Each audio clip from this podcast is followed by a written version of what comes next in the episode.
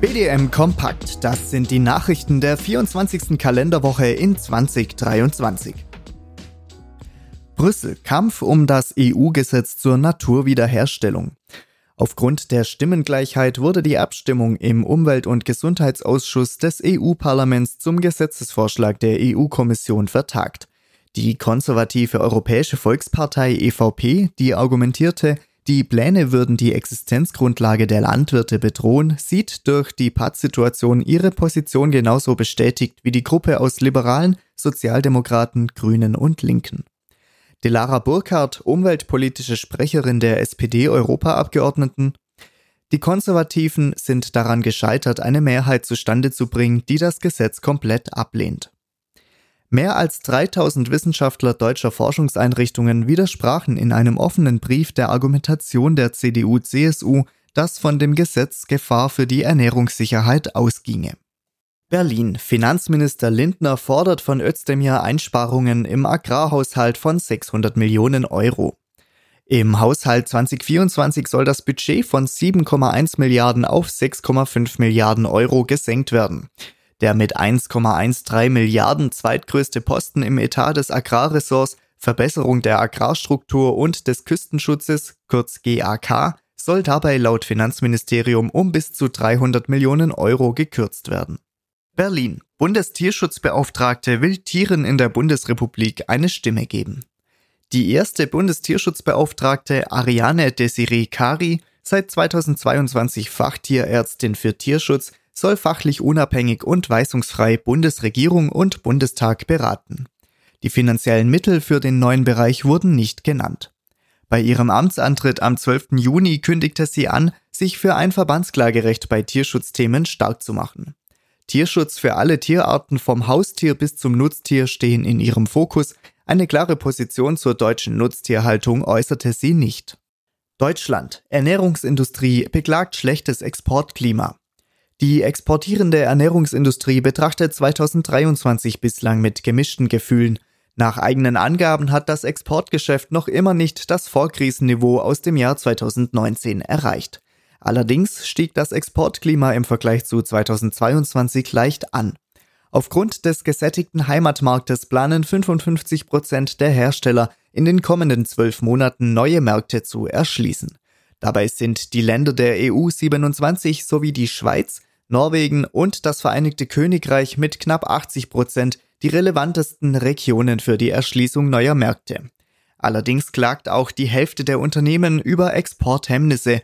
Die Hauptursachen hierfür seien politische oder wirtschaftliche Krisen mit 36 Prozent sowie Sanktionen mit 21 Prozent. Frankreich. Wirtschaftsminister Bruno Le Maire kündigt fallende Lebensmittelpreise an. Im Kampf gegen hohe Lebensmittelpreise legt Frankreichs Wirtschaftsminister nach. Mehrere hundert Produkte sollen günstiger werden, weil große Lebensmittelhersteller nach dem Einschreiten der Politik ihre Preise senken sollen. Ich sage den Franzosen, dass bereits im Juli die Preise für bestimmte Produkte sinken werden, kündigte Le Maire an und nannte exemplarisch Nudeln, Öle, Getreide und Tierfutter. Brasilien. Lula lehnt Zusatzerklärung zu Mercosur ab. Während EU-Kommissionschefin Ursula von der Leyen von einer Verabschiedung des Mercosur-Abkommens bis Jahresende träumt, fand der brasilianische Präsident Lula da Silva zu Beginn der Lateinamerika-Reise von der Leyens deutlich kritischere Töne. Aus Sorge um die Aufweichung von Arbeits- und Umweltstandards haben einige europäische Staaten eine entsprechende, mit Sanktionselementen bewährte Zusatzerklärung der lateinamerikanischen Seite ins Spiel gebracht. Lula erklärte nun, dass zwischen strategischen Partnern gegenseitiges Vertrauen herrschen müsse, nicht Misstrauen und Sanktionen. München. Bayern erleichtert Stallbau. Durch neue Vollzugshinweise wollen das bayerische Landwirtschafts- und Umweltministerium den tierwohlgerechten Um- und Neubau von Ställen erleichtern. Hierdurch soll die TA Luftanhang 8 speziell für baurechtlich zu genehmigende Tierwohlställe in der Nähe von FFH-Gebieten stark vereinfacht werden. Zum Milchmarkt. Milchanlieferungen Deutschland leicht rückläufig. Um 0,1 Prozent niedriger als in der Vorwoche, aber um 1,6 Prozent höher als in der Vorjahreswoche war die Milchmenge in Kalenderwoche 22. Inflation bremst weltweit Nachfrage nach Milchprodukten. Laut dem Quartalsbericht der Rabobank ist die weltweite Milchproduktion seit Ende 2022 gewachsen, vor allem in der EU und den USA.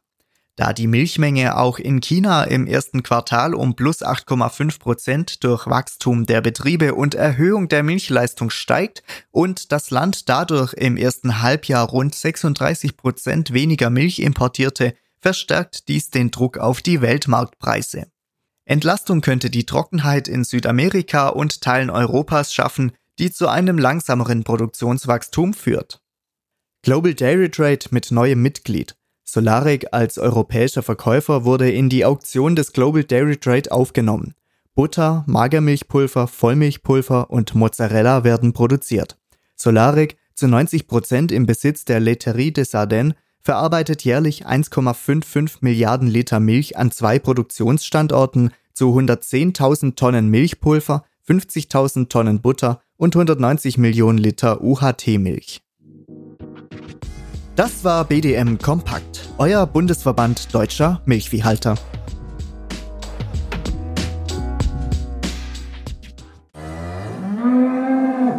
Hallo, hier ist Christian vom Kuhverstand Podcast.